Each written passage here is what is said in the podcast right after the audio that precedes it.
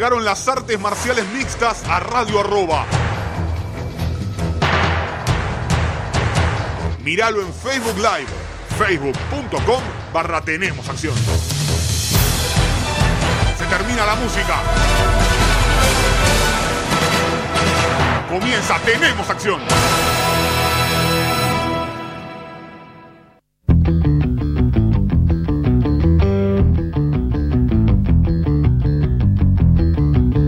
¿Qué tal amigos? Bienvenidos a una nueva edición de Tenemos Acción aquí en Radio Arroba con todo lo que dejó el mundo de las artes marciales mixtas y los deportes de contacto a lo largo y a lo ancho del planeta. Y como siempre, ya lo saben, aquí vamos a hablar de UFC y de Bellator porque fue lo que sucedió esta semana.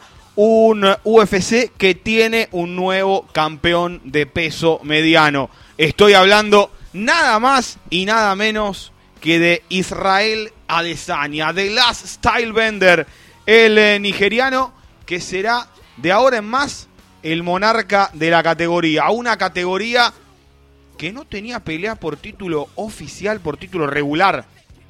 En realidad, desde ese combate entre George St. Pierre y Michael Bisping, ¿recuerdan allá lejos y hace tiempo? Bueno, esa fue la última pelea por el título regular de los medianos. ¿Y qué diferencias que hay entre los campeones ahora? ¿Qué diferencias que empieza a generar Israel Adesanya? Porque cuando todo parecía hacer eh, pensar, uno veía las peleas y creía que Robert Whittaker iba a ser eh, muy difícil de destronar, apareció este nigeriano con un striking quirúrgico, un nivel realmente extraordinario a la hora de intercambiar golpes. Como pocos realmente ataca y contragolpea este peleador que debutó en febrero de 2018 dentro del octágono. ¿Se entiende lo que quiero decir? Febrero de 2018. De allí su meteórico ascenso. ¿Por qué? Porque hizo siete peleas. En la sexta se convirtió en campeón interino. Y en la séptima unificó y es el campeón regular de la categoría. Una categoría que tal vez haya tenido al para muchos mejor de todos los tiempos, siendo el que impuso todos los récords en las 185 libras. Y ahora tiene en Israel Adesanya un peleador que parece tener la llave para abrir ese camino que tanto se había esperado hace años. ¿Cuál es ese camino? Me refiero al choque de campeón de los medianos con el campeón de los semicompletos. Al choque entre Israel Adesanya y John Jones. Ese choque que tanto se pidió entre Anderson Silva y John Jones que nunca se dio. Parece ser que Easy o The Last Style Bender, como ustedes más le gustan, es el que lo quiere. Es al que más le interesa. ¿Se dará? ¿No se dará? Realmente yo no creo que tenga que ser una pelea ya. No creo que sea la pelea que se tiene que dar hoy. No me parece que sea el combate que tiene que hacerse el día de hoy. Creo que eh, Israel Adesanya aún tiene mucho trabajo por eso, porque ya todos dicen tiene que, que pelear por el título, de los semicompletos, todo a su tiempo. Si bien su récord es 18-0, está 7-0 en UFC. Entonces tiene que pasar un tiempo hasta llegar al título de los semicompletos. ¿Qué sería pasar un tiempo hasta llegar a ese título? Barrer la categoría. ¿Y qué tiene en la categoría Israel Adesanya por derrotar, por barrer? Tiene en primera instancia a Paulo Costa, lo tiene a Borraginia, lo tiene al brasileño, también invicto, que lo viene apuntando hace ya mucho tiempo, que lo señala con el dedo y a veces con el dedo medio también lo señala, que se vienen peleando hace mucho tiempo, que vienen discutiendo hace demasiado tiempo. Yo soy mejor, no yo, no yo, no yo, esto que el otro, que sí, que no, que sí, que no.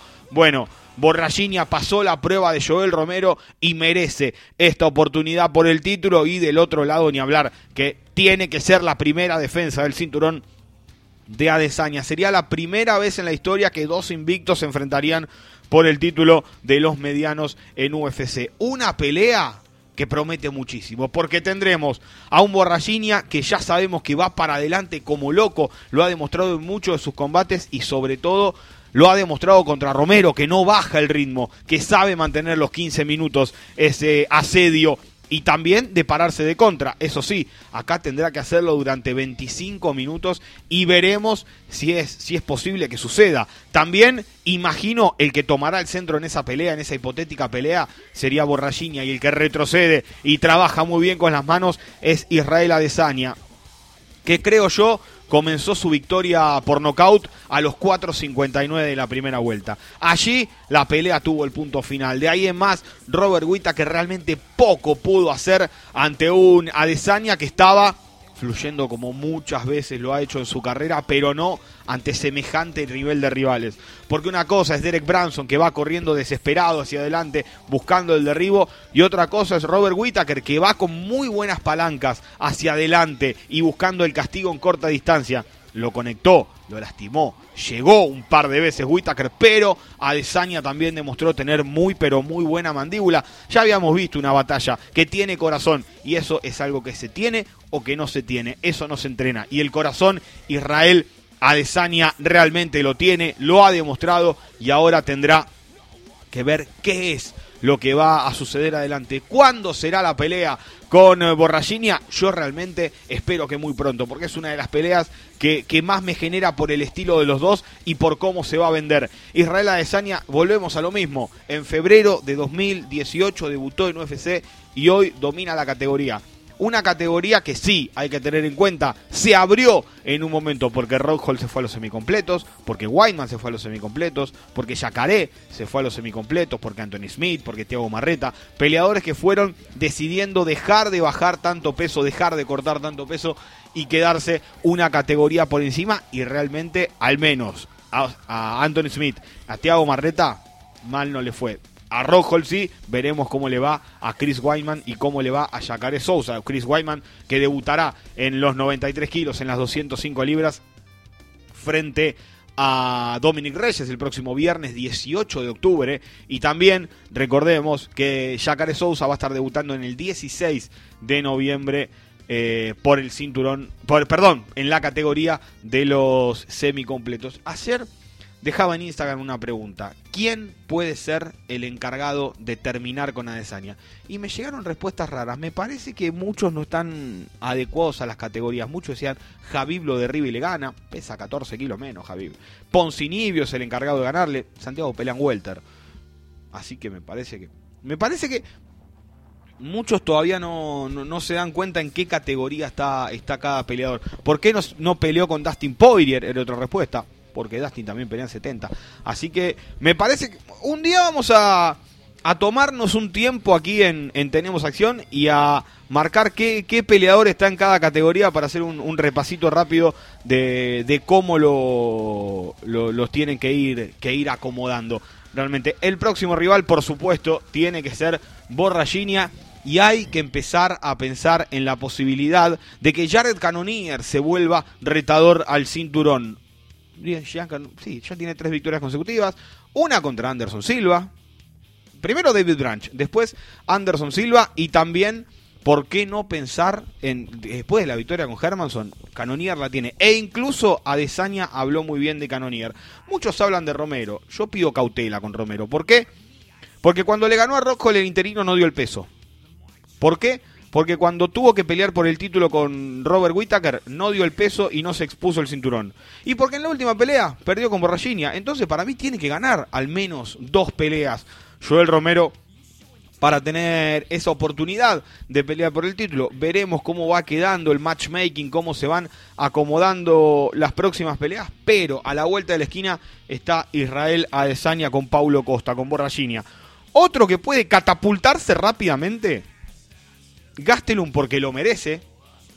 Si es que gana, perdió por detalles con Israel Adesanya en su primera pelea. Y el otro es Darrentil.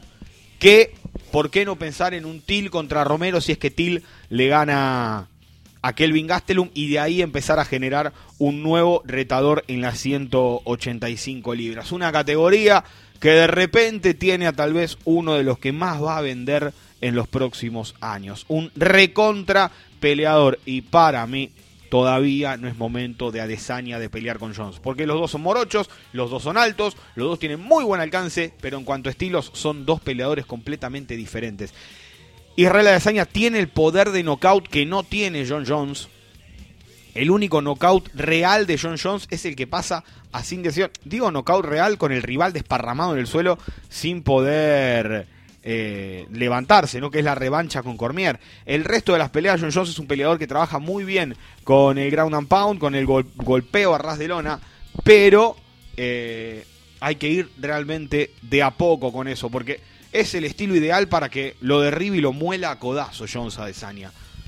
Hoy hoy no es realmente la pelea para, para hacer. Veremos cómo sigue todo esto. John Jones tendrá que esperar. Si John Jones quiere reto de última, si está tan hambriento por retos, que suba a los, a los pesados, porque como que está apurando esto, Jones. Como que se mete en Twitter, deja palabritas y se va. Ve, se va. ¿Por qué? Porque sabe que Israel Adesanya quiere esperar un tiempo para mejorar él también. Porque Israel Adesanya, quieras o no, no tiene ni dos años en UFC. Entonces, a mi gusto, ya saben mi, opinión sobre, sobre las superpeleas, los que siguen, tenemos acción hace un tiempo. Basta de superpeleas y estancar categorías. Si lo haces subir hoy a Israel Adesanya, Borrachina va a tener que hacer una más, Canonier va a tener que hacer dos más, capaz que en el medio aparece uno, gana y arma un despelote. Entonces, tiempo al tiempo, y me parece que por eso Hoy por hoy, Adesanya tiene al menos un añito más, dos o tres peleas más, tranquilamente en los medianos, sin la necesidad de tener que subir a los semicompletos para enfrentarse con John Jones. Y John Jones, si quiere retos, tiene a Miochich arriba. No, digo, un Miochich que va a exponer su cinturón, ya dijeron con, con Daniel Cormier en la trilogía. Cormier dijo que va a ser su última pelea como profesional. Miochich por ahora no la puede hacer porque está recuperándose de algunas lesiones, pero ya dijeron que esa será la pelea para tener en cuenta. Con respecto al eh, combate coestelar de la velada, y acá lo dije, porque si no van a decir que no, para mí Quinta tiene, como dicen en Estados Unidos, el número de la casa de Kevin Lee, lo aprovechó, le ganó dos veces. Y tuvo la suerte de caer en esa estelar con Javib Nurmagomedov. Yo realmente no sé si Yacuinta ese día pasaba de la pelea que tenía marcada. Eh, no sé si se entiende a, lo que voy. Si mal no recuerdo, era Felder, el rival de Yacuinta ese día. Yo no sé si hubiera pasado de, Felder, porque los striking con buen timing le ganan a Yacuinta. Le ganó Cerrone, casi que con facilidad. Y el otro día Hooker le pegó una paliza con esas con esos low kicks a la canilla, porque ya dejan de pegar sobre la rodilla, ahora se está pegando más abajo. El low, eh, vieron la, o la parte de atrás de la rodilla enganchan o abajo en la canilla, ya no se pega tanto en el, en el muslo low. Fíjense cómo, cómo de a poco van eh, cambiando determinadas cosas en, en los estilos de los peleadores, en cómo se pelean, cómo realmente se lastima más. Uno cuando veía el low, generalmente este, el moretón o la marca que se generaba por el low estaba tapado con la bermuda. Hoy el low kick es bien bajito, es a la canilla, es donde lastima. Y en las primeras cuatro patadas, eh, Hooker lo sacó realmente a Yacuinta de, de pelea y después no tuvo absolutamente nada que hacer en ningún momento. El eh, peleador eh, estadounidense dominado por el neozelandés, que ahora se mete 5-1 en la categoría con estas dos grandes presentaciones sobre Vic y ante Yacuinta borra al menos de la memoria cortoplacista, el palizón que se comió con Edson Barbosa. Recordemos, el mejor Barbosa fue el que puso fin a, ese invicto que venía Hooker, un, un peleador, otro de los tantos ejemplos en los cuales uno dice es preferible subir de peso a que seguir bajando, porque realmente no era un top en la categoría pluma, pero con el correr del tiempo en la categoría de peso ligero ha demostrado tener lo suficiente como para plantarse con los difíciles, plantarse con los duros. Eh, él pidió a Dustin Poirier, parece un pedido un poco alto para lo que apunta Poirier, pero Felder, pero Pettis, pero Cerrone, eh, cualquiera de ellos podría ser una muy, pero muy buena pelea con The Hangman, con Daniel Cooper. Con Hooker, perdón, Daniel Cooper. Miren, me lo confundí con, el Welter que peleaba en Bellator hace años. Eh, Dan Hooker, un tipo durísimo. Realmente veremos cómo sigue todo esto. A mí su estilo me encanta. Eh, No estoy diciendo que vaya a ser top 5, top 3, saben que, que eso no, no me refiero. Pero sí que, que tiene mucho. Un peleador que ya para no hablar eh, en el aire e innecesariamente, para no, no, no tirarles un mal dato, tiene 29 años. Nada, muchísimo por crecer. No llegó a su madurez como peleador y realmente está haciendo las cosas muy, pero muy bien. Así que veremos cómo, cómo puede ir todo. Ahora, el primer salto suele ser el más difícil. Se comió la paliza de su vida con Barbosa, pero le mantuvieron ese tipo de rivales. James Vick, a quien puso a dormir y lo mandó a Welter, y ahora le dio una paliza sin terminarla. Le faltó la cereza del postre, pero realmente lo bailó a un Yacuinta que, como les dije antes, se catapultó en los rankings por esa pelea innecesaria con Javi porque no quedaba otra, porque no la merecía tampoco Yacuinta, y luego le ganó a quien tiene el número de la casa, a Kevin Lee. Kevin Lee que ahora regresa a la categoría y va a estar enfrentándose el 2 de noviembre frente a Gregor Gillespie. Buena pelea para Gillespie una prueba dura para el eh, pescador campeón de la NCAA e invicto en su carrera en MMA y en UFC también. Por conseguir, si está invicto en MMA, está invicto en UFC. 2 más 2 es 4. En cuanto a. Y a ver, Tuibasa nos puede caer simpático. Tuibasa se clava una bota llena de birra al final de la pelea. Tuibasa entra bailando, pero mucha gente creía que Tuibasa iba a ser campeón lo paró Dos Santos, lo paró Ivanov y ahora le gana Sergei Spivak. No hay mucho por decir realmente de un, de Taito Ibasa que. O lo, a, ver, era una pelea que habían acomodado para que Tuibasa pueda ganar. Eh, y Spivak lo derribó cuantas veces quiso, lo revoleó de una punta a la otra y se terminó llevando la victoria por sumisión en la segunda vuelta con un triángulo de brazo. Nada, eh, es así, tómenlo o déjenlo a, a Taito Ibase Spiva, que es un chico joven que termina las peleas, 24 años tiene nada más. Así que muchísimo, muchísimo por ver por delante, sobre todo en, eh, la categoría de los completos, que en las que siempre están, siempre o casi siempre eh, están los mismos. si, si recorren los últimos 5 años, eh, son generalmente los mismos. Miochich, ahora bueno, Cormier, pero estaban los semicompletos, si no estaban completos estaba. Eh, Verdum, Mark Hunt, Verdum suspendido, Mark Hunt sin, sin contrato con, con UFC, pero se mete uno y muy de a poco. Caris Blade se metió, Enganú se metió, Derrick Lewis que está ahí, pero en los últimos años, si ustedes ven, son más o menos siempre lo mismo. Me parece que, un chico de 24 años en eh, la máxima categoría de peso puede llegar a darle un poquito más de, vista a una, a una división que termina estancándose por momentos, como, como la de los completos, más que, ninguna otra. Hay que ver Walt Harris para, para qué lado termina saliendo. A mí, ya lo saben, no me llama demasiado la atención. Con respecto a luego el combate que fue por eh, fallo dividido en la categoría welter, Diego Lima se impuso a Luke Jumio. Un Diego Lima que es una versión 0.5, ¿le gusta? De su hermano, siendo la 1, Lima, Douglas un poquito por debajo, eh, Diego un poquito bastante por debajo, pero hizo una estrategia que claramente planteó Douglas con puro low y algo que después no, no se termina teniendo muy en cuenta, pero van a apelar la victoria.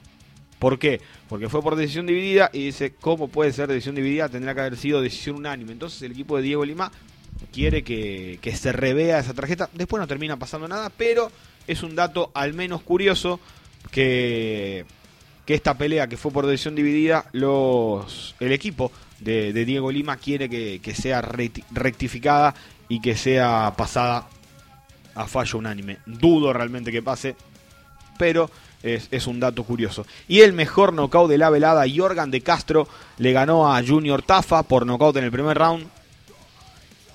Quedó porque quedó ahí la pelea, realmente. Porque iba a ser Holly Holm y Raquel Pennington el, el lugar de ese combate. Pennington, mientras estaba volando a Australia, un viaje que deben ser 250 millones de horas. En el medio, Holly Holm se bajó de la pelea, ella seguía volando, aterrizó, che, no peleas. Y me quedo con los canguros, dijo, con los wallabies. Y, y pasó el fin de semana con Tessia Torres casi que de vacaciones, pobre, pobre Pennington en, en Australia y debe dar bronca el momento de llegar, decir ese semejante viaje y termino sin pelear. Y ese lugar lo tomaron Jorgan de Castro y, Junior Tafa, como les dije, y Jorgan de Castro metió un knockout extraordinario. Si sos peso completo, no vayas a correr hacia adelante con la cara descubierta porque te puede pasar esto. Jorgan de Castro no va a ser campeón, dudo que sea top, probablemente pelea, si más o menos, no, creo que, que tenga demasiadas victorias tampoco en, en UFC, no, no es un... Nada, no es un sobresaliente ni mucho menos. En, el Contender Series, si lo vieron, se, se darán cuenta a lo que me refiero. Pero pegó un knockout realmente espectacular. Terminó el main card del UFC 243. Nosotros hacemos una pequeña tanda publicitaria y ya seguimos con más. Tenemos acción aquí en Radio Arroba. Dale. Regresamos con más, tenemos acción aquí en Radio Arroba para repasar un poquitito lo que se viene con los sudamericanos en los próximos días antes de meternos a pasadita rápida por las preliminares del 243 y, y por lo que fue el, el Velator. A ver, y me la juego a tirar todo de memoria. 12 de octubre, es decir, el sábado pelea Marlon Chito Vera con Andre Ewell en eh, Tampa, Florida. El 26 eh, de octubre Pelea el fuerte Barzola contra Movsar Ebloev en Singapur. El 26 de octubre también pelea Laureano Pepe Staropoli. Lo hace con el King of Kung Fu. Muslin Salikov, dura pelea en eh, la división de peso welter. Imagino que el fuerte va a seguir peleando en, pluma, porque Movsar Ebloev siempre es su carrera en pluma. Si no bajan los dos a gallo, eh, algo que me llamaría la atención, creo que, que esa pelea va a ser en pluma.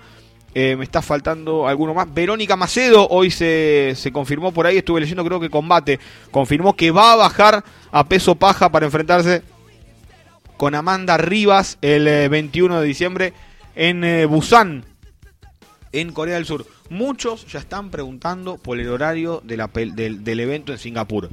Generalmente arranca a 5 de la mañana, 4.45, 5 de la mañana no sabemos todavía bien cuál va a ser el horario. Faltan 20 días, lo que hay que levantarse temprano. Eso está, está más que claro. Y depende después del lado de la cartelera en el que quede Pepi si se puede más o menos eh, ver a qué hora aproximadamente pelea él y, también pelea el fuerte Barzola. Creo que esas son las peleas que, quedaban. Eh, de Poncinibio aún no, no tenemos oficialización del, del combate que se rumoreó porque y, digo otra vez lo, que vengo repitiendo en los últimos programas desde que salió este rumor de Poncinibio contra Robbie Lawler. Eh, la misma nota de MMA Yankee que sacó esto eh, dijo, faltan firmarse los contratos. Eh, así que me parece que es una una diferencia clave. Y ahí me, acota Seba Secanti, gracias Seba. Falta la de Garagorri con Ricardo Ramos el 16 de noviembre en San Pablo. Creo que baja Garagorri a peso gallo. Durísima pelea con Carcasinia, ¿eh? muy dura pelea para el peleador uruguayo. Eh, dicho todo esto, eh, Canetti planea volver. Le dijeron que puede llegar a volver en realidad para principio del 2020 no vamos a tener Guido, a no ser que se lesione alguien y Guido salga como un loco a pedir la pelea, no vamos a tener Guido Canetti hasta principios del año que viene. Con respecto a las preliminares del UFC 243, una Jake Matthews que, salió a decir que tendrían que estar agradecidos porque él tendría que haber derribado y se quedó intercambiando gol. Pare, cálmate, Jake, que hiciste una pelea espantosa para ganarle a Rostan Ackman. Callan Potter le ganó a Maki Pitolo por decisión unánime. Brad Riddell le ganó a Jamie Malarkey por fallo unánime en el tercer asalto. Se llevaron la mejor pelea de la noche. Ok, el tercer round fue épico, fue tremendo, fue colosal. Los primeros dos fueron flojitos. El tercero inolvidable porque se han pegado por todos lados. Eh, la favorita local, estoy hablando de Megan Anderson, terminó con Fair por sumisión en la primera vuelta. A ver, y estamos con este gran problema de, la categoría pluma femenina que tiene UFC. ¿A qué me refiero? A que Amanda es una gran campeona. Ya no tienen a Chris Cyborg, que está en Bellator. Tenemos a Felicia Spencer, que ya le ganó a Megan Anderson y que viene de perder con Chris Cyborg. Y Megan Anderson. No hay más. Ahora Sarah Fairn. ¿Sara era? Perdón, me, confundí con el nombre. No, Sarah Fairn, está bien. ¿Qué sé yo? Qué raro. Eh, está rara la categoría pluma de, femenina de UFC porque eh, las que han peleado por el título y repaso rápidamente, Tonya Evinger había bajado a Gallo. Yana Kunitskaya bajó a Gallo. Holly Holm es peso gallo. Katzingano, que peleó con Megan Anderson, se fue de UFC además, pero es peso gallo. Entonces está raro el panorama de, la división. Después Kim le ganó a Kasim por no técnico en el segundo. Nadia Kasim realmente para mí no tiene nivel para estar en UFC.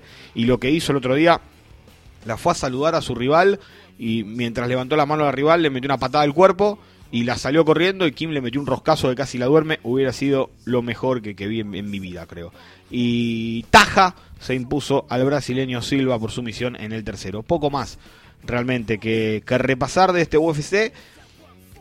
Que ustedes saben que a mí me gustan las peleas bien emparejadas cuando no, no hay nombres, pero que hayan llevado 57.127 personas para esta cartelera eh, habla mucho y muy bien de UFC. ¿eh? No era una cartelera para batir el récord de, público en un evento, ni mucho menos, porque el récord lo tenía Holly Holm con Ronda Rousey, pelea muy importante. Lo tenía. Después, en el segundo lugar, estaba eh, George St. Pierre con Jake Shields. El mismo día pelearon Mark Hominy con José Aldo. Era la pelea esperadísima de San Pierre con Gilles, que todos decían que Gilles iba a ser el encargado de, evitar que bla bla bla, lo que siempre decía con San Pierre. Y Hominic, que era local, enfrentándose a José Aldo, en lo que fue un después resultó siendo un pelón también. Y la tercera en, el, en la lista era el estadio de Curitiba, en el que peleó Verdún con Miochich. Si mal no recuerdo, peleó Cyborg también en esa cartelera, una cartelera muy fuerte de nombres en Brasil. Creo que, que peleó Shogun también. Entonces eran. Acá teníamos a, Robert Whittaker y a Desaña. Y donde se lesionaba Whittaker o a Desaña. Era un despelote. no, sé qué iban a hacer. 57.127 personas. El récord de UFC. Y me parece que es el tercero en, en la historia de los deportes de, de MMA. En realidad, Pride tuvo 71.000 en uno. Y creo que KSW, en el KSW 39, la la empresa polaca tuvo alrededor de 50.000 personas. Así que de a poco. A ver, hemos hablado ya, ya un par de veces con, con Dave Joe, el vicepresidente internacional de UFC. Y no, le gusta mucho a UFC hacer este tipo de eventos. Eh, por eso se mantienen en lugares chicos. Él los considera que, que son lugares más íntimos y es más sencillo hacer un evento eh, a mí me llamó muchísimo la atención que haya sillas de plástico en un evento de, UFC. Rarísimo.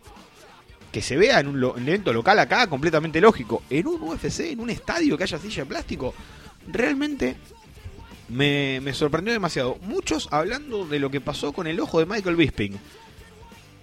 ¡Se sacó el ojo! ¡Se sacó el ojo!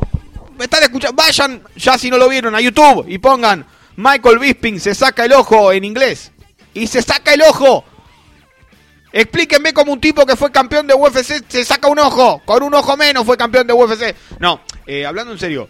Eh, realmente no sé si es joda, si es verdad, si es mentira. Uno siempre lo ve como que se le pianta un ojo a Bisping. Pero yo creí que era por el... Y yo siempre en, en broma, hablando con amigos, decía, el tipo fue campeón de UFC con el 50% de la visión en un ojo. Evidentemente no ve de ese ojo Michael Bisping. Es rarísimo lo, que pasó. Y realmente, si Bisping desde la pelea con Belfort habría sido todo este problema, si le ganó a Anderson, si le ganó a Henderson, si noqueó a Rockhold, con un ojo menos. Estamos hablando de que es de los mejores peleadores de la historia de UFC, en serio, ¿eh? Por el problema, digo, de no ver el 50% y ni hablar en todos los lugares que peleó Bisping, tienen que echar a todos los médicos de las comisiones atléticas. A todos, ¿eh? No puede quedar uno. No puede quedar uno. Si en realidad esto pasó en la pelea después de la pelea con Belfort, de la pelea con Belfort en adelante, a todos los médicos que firmaron el apto de Bisping para que pelee en UFC, deberían rajarlos a todos. No estaba en condiciones de pelear Bisping. Menos con los tipos que. Menos que menos con los tipos que, peleó y a los tipos a los que le ganó. Eh, quiero. A ver, no tuve tiempo, pero, pero quiero repasar bien eh, cuáles fueron las peleas que ganó Bisping y, y realmente ver eh, para qué lado se defiende, para qué lado sale cuando está tocado y, de dónde le entran los golpes. Eh, me parece un, una linda tarea para, para un Tenemos Acción en el que no, no haya demasiadas peleas o demasiado de, de, lo que hablar del fin de semana. Me parece que, estaría muy, pero muy bueno. Eh, poder ver realmente que esto de Bisping, ver las notas previas, porque decía, no, yo siempre iba con los anteojos negros. Y es verdad, iba con los anteojos negros siempre. Pero que no salte en un examen físico es inaudito, es inentendible. No, no lo puedo creer. No, por eso, por eso pongo un manto de dudas a, a cuándo pasó realmente esto. Eh, no lo sé, no, no, no, no lo puedo creer. No, no lo entiendo. Eh, e incluso entiendo por qué me dejaba pagando cuando teníamos que hacer las entrevistas en Uruguay. No, claro, yo estaba acá. Sí, el ojo era derecho, no tenía como, no importa. Eh, pero que, que, estoy, me sorprendió como a todos ustedes. Fíjense que no puse nada, puse la imagen y una carita sorprendido. Nada más porque no, no sé qué decir eh, al respecto. Con respecto a lo sucedido el viernes en Bellator, hubo victoria de Lawrence Larkin. Ahí Seba me pone la lista de peleas en las que Bisping habría, después del... De, después de pelear con Belfort, Belcher, Kennedy, Kung Lee, eh, ¿quién más? A ver, Belcher, Kennedy, Kung Lee, Rockhold, Dolloway, Leites, Silva, Rockhold, Henderson, GSP y Gastelum. Chicos, eso es lo que me hace dudar a mí. Que haya pasado 10 peleas.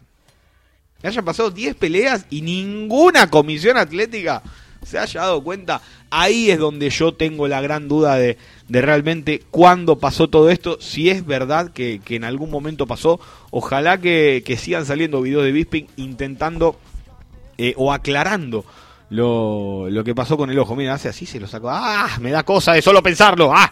Bueno, en eh, lo que fue Bellator, Larkin se impuso a Koreshkov, un Koreshkov que ya no es el, que era antes, eh, fue, fue bajando su nivel. Eh, una pelea que tuvo sus momentos, el muy buen primer round de Koreshkov, muy buen segundo round de Larkin y siendo mucho más inteligente después Larkin, Sayed Awod y Goiti Yamauchi metieron tal vez una de las mejores peleas a un asalto del año de Bellator, eh, lo tenía Awod, lo termina finalizando Yamauchi con una palanca de brazo, convirtiéndose en el mayor finalizador en la historia de Bellator. Con 7, sometió a Musa Toliver, Martin Stapleton, Isao Kobayashi, Ryan Couture, Valerio Mircea, Adam Piccolotti, y ahora la séptima es la de Sayed Awad. Kerry Meléndez le ganó tal vez una de las peores peleas del año también a, Mandy Polk, una pelea muy pero muy aburrida. Y Tony Johnson lo mandó a dormir a Joe Gilling con un bombazo de aquellos. Este sábado, recuerden, desde las 16 horas habla Glory en la pantalla de Fox Sports. Desde las 19 el eh, UFC Tampa. No sé si Chito Vera pelea, porque la última vez que lo vi estaba muy abajo en la cartelera y me parece que no da el tiempo. Ojalá lo hayan subido un poquito para poder tener la pelea de Chito en la pantalla de Fox Sports. Y el día domingo saldrá el Velator que sale a la misma hora que, el UFC. Por lo tanto, se transmitirá el día domingo. Eh, esto ha sido Tenemos Acción. Gracias, Perno, por la, puesta en el aire. Nosotros nos vemos el lunes, ¿qué es? 20, eh, el lunes 21 es el próximo programa. Así cerramos Tenemos Acción. Chau.